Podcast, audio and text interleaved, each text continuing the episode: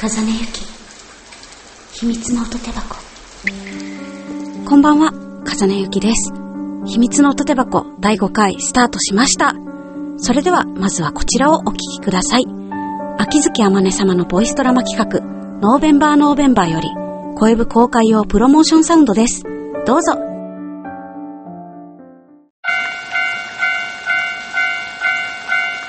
僕は、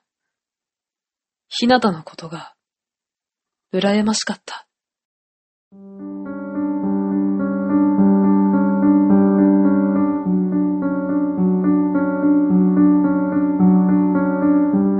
ボイスドラマ、ノーベンバーノーベンバー。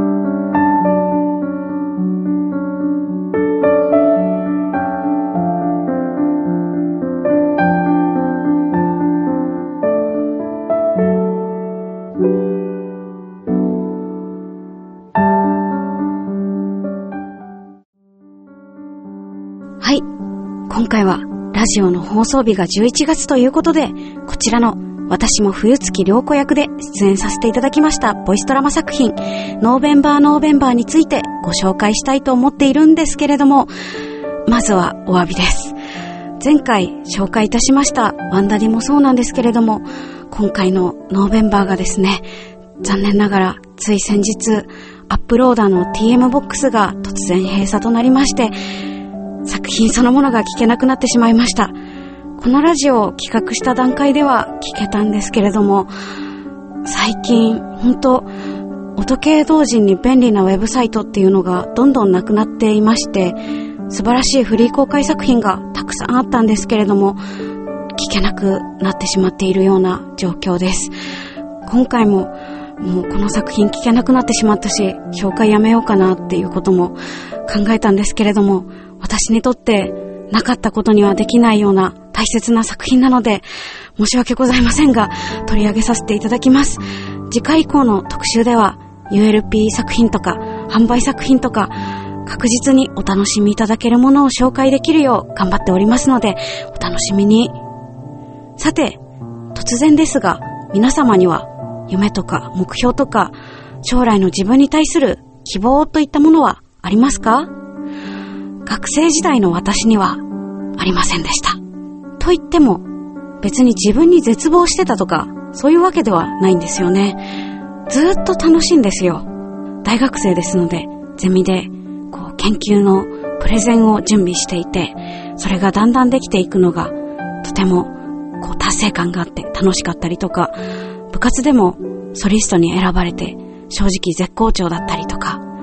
目の前にあることはすごく楽しいんですけれども、将来となると全くの真っ白でした。夢はないし、目標もないし、でも将来について考え始めなければならない。そんな大学3年生の時にこの作品に出演しました。このノーベンバーという作品に出てくる方々はですね、自分の夢とそれが決して叶わないという現実にぶつかっています。夢というか理想の自分といった方が正しいかもしれない人もいますが、そんなある意味生々しいと言いますか、人間味のある人たちのお話です。主人公の冬月くんは絵を描くのが好きな高校生の男の子なんですけれども、なかなか周囲から評価されません。コンテストにも応募しているんですけれども、入賞できないんですよね。必死に頑張ってるんですよ。本人はすごく頑張っているんですけれども。親も、ね、絵を勉強したいって言っても、まあ、安定した職に就いてほしいっていうことで、賛成はしてくれません。その上ですね、こう、必死に頑張ってる自分は入賞できないのに、本人曰く、絵を描くことに大した熱意はないし、美術部にも入ってない。ひなたちゃんという同学年の子が、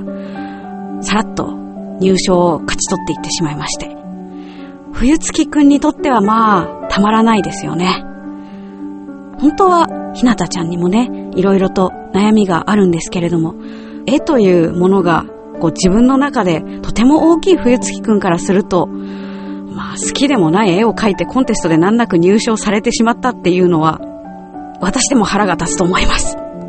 私が演じました涼子さん、冬月くんのお姉さんなんですけれども、この方も実はとある夢がありました。その夢を叶える予算も自分で用意しました。でも、これまた親に反対されて、泣く泣くですよね、夢を諦めることになってしまいました。夢って何なんでしょうね。まあ、こう、こう言うと、スケールの大きな話みたいになってしまいますけれども、先ほど私には夢はなかったというお話をしましたが、大学の就職会へ行きまして、そこでこう聞いてみました。夢って何でしょう？ということですね。まあ正直、とても卑屈になっていたと思います、あの頃は。将来の夢って考えた時に、周りの大人からは、え、大学まで行ってそんなにこう好きなことをやっていて、それが夢につながらないのかとか、あんたそんな、その年になって、そんなようで大丈夫かみたいなことを言われたりしたこともあったので、何なのかな夢って。自分に夢がないってどういうことなんだろうなっていうことをすごく考えていた時期でした。冬月くんは、こう、絵を評価されたいっていう気持ちを通して、こう、自分を見て卑屈になってしまっているんですけれども、私は、夢って何だろう？私に夢がないってどういうことなんだろう？っていう気持ちを通して、なんとなく卑屈になっていましたね。私には趣味はたくさんありましたし、得意な教科もなかったわけじゃないし、親も好きなことをしていいって言ってくれてたんですけれども。